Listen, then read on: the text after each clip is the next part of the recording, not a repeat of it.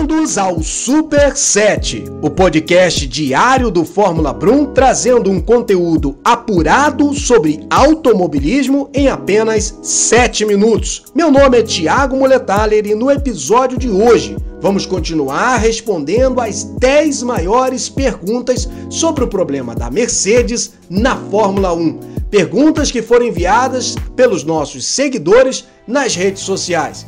Pergunta número 2. Se o porpoising era previsto, como a Mercedes não viu isso no túnel de vento?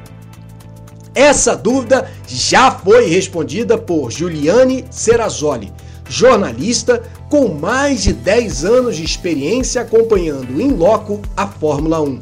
Em diversos episódios do seu podcast, Serrazoli explica que o porpoising é um fenômeno que não aparece em situação de túnel de vento por regulamento, apenas modelos de 60% do tamanho original do carro podem ir ao túnel de vento. Neste cenário, o porpoising, embora previsto, não aparece no túnel de vento. Sendo assim, é apenas na pista que o porpoising de fato é percebido e estudado. Segundo explicou a jornalista, quando a Mercedes levou os carros para o primeiro teste de pré-temporada em Barcelona, o problema foi detectado. No entanto, a equipe tinha certeza de que, ao retirar os sidepods durante o segundo teste no Bahrein, o problema seria eliminado. No entanto, isso não aconteceu e restava apenas uma semana para o início da temporada. Pergunta 3. Mas depois que foi detectado o problema, por que a demora na solução? Giorgio Piola, designer e jornalista especializado em análise técnica desde 1975, sendo também redator para importantes veículos de comunicação do automobilismo, concorda que, historicamente, solucionar o porpoising começa por descobrir o gatilho onde origina-se o problema. Considerando que o porpoising só aparece em testes de pista, a solução envolve pesquisar, desenvolver, fabricar, testar na pista e voltar ao início do processo para otimizar.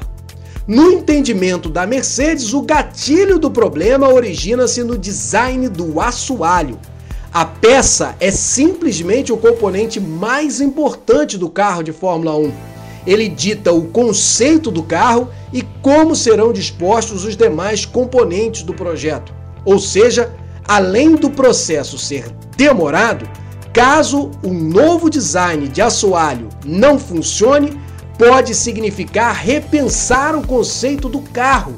Em outras palavras, recomeçar do zero.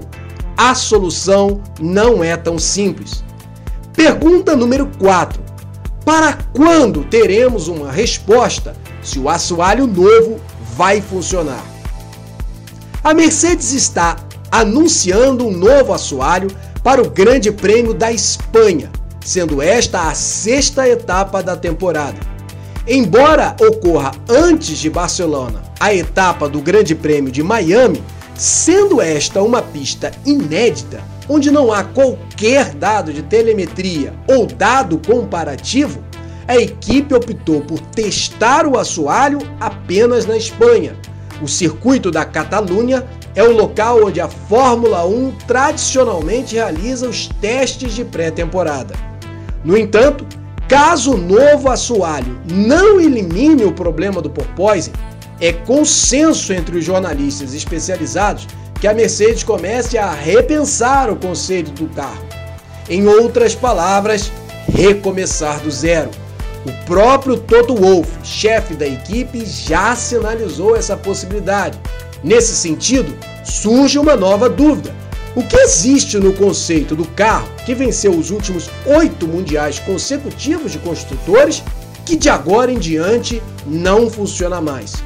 Toto Wolff declarou em 16 de abril de 2022 ao repórter Fergal Walsh do Motorsport Week a seguinte declaração: abre aspas, estou otimista de que eventualmente chegaremos lá, sejam duas ou cinco corridas. Precisamos permanecer humildes.